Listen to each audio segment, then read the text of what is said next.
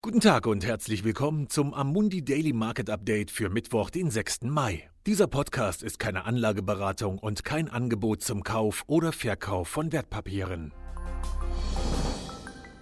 Die Aufmerksamkeit der Anleger in Europa wurde durch ein überraschendes Urteil des deutschen Bundesverfassungsgerichts abgelenkt, das die Rechtmäßigkeit von bestimmten Maßnahmen der EZB zur Unterstützung der Finanzmärkte während der Pandemiekrise in Frage stellt. Das Bundesverfassungsgericht gibt der EZB drei Monate Zeit, um die Angemessenheit des PSPP-Kaufprogramms von öffentlichen Anleihen zu begründen. Sollten diese Rechtfertigungen nicht als stichhaltig erachtet werden, könnte sich die Deutsche Bundesbank möglicherweise nicht mehr an dem Ankaufsprogramm beteiligen, was ernsthafte Zweifel an der Fortführung der Pläne aufkommen lassen würde. Die erste Reaktion der Analysten war, dass die EZB das Urteil in unmittelbarer Zukunft abweisen könnte.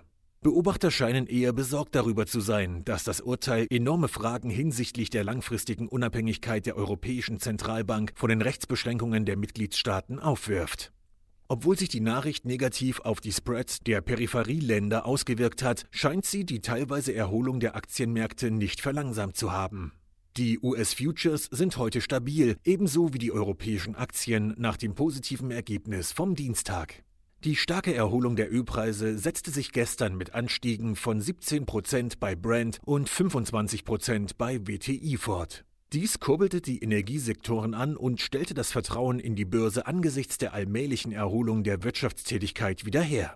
Was die US-Wirtschaft betrifft, so wurden die endgültigen Market PMI-Daten für den Dienstleistungssektor im April veröffentlicht und zeigen einen Rückgang auf 26,7 gegenüber 38 im März. Derselbe Indikator wurde für das Vereinigte Königreich mit einem Wert von 13,4 im April veröffentlicht. Die Hoffnung auf eine allmähliche Wiederaufnahme der Wirtschaftsaktivitäten hat sich gegenüber den schlechten makroökonomischen Daten, die eine tiefe Rezession vorhersagen, durchgesetzt. Die starke Erholung der Ölpreise bestätigt den Wunsch, über die aktuelle Krisensituation hinauszublicken. Ein sprunghafter Anstieg der Buchungen von Unterkünften in ganz Europa wurde als Signal dafür gewertet, dass die Menschen beginnen, nach vorne zu blicken. Einige Regierungen starten mit Lockerungen bei den Einschränkungen der Reisefreiheit. Insgesamt positiv zeigt sich der gestrige Börsenschluss in Asien, wobei einige Märkte immer noch wegen Feiertagen geschlossen sind. Vielen Dank, dass Sie sich das tägliche Marktupdate von Amundi angehört haben. Wir hören uns morgen wieder.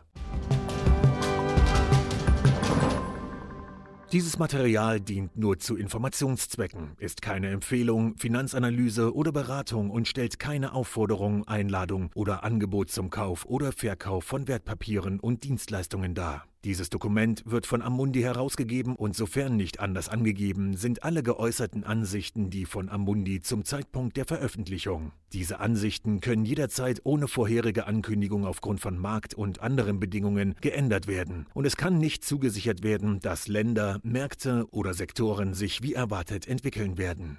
Amundi übernimmt keinerlei Haftung, weder direkt noch indirekt, die sich aus der Verwendung der in diesem Material enthaltenen Informationen ergeben könnte. Amundi kann in keiner Weise für Entscheidungen oder Investitionen verantwortlich gemacht werden, die auf der Grundlage der in diesem Material enthaltenen Informationen getroffen werden. Die Prospekte und Kundeninformationsdokumente für die von der Amundi-Gruppe angebotenen Fonds finden Sie auf der jeweiligen Website.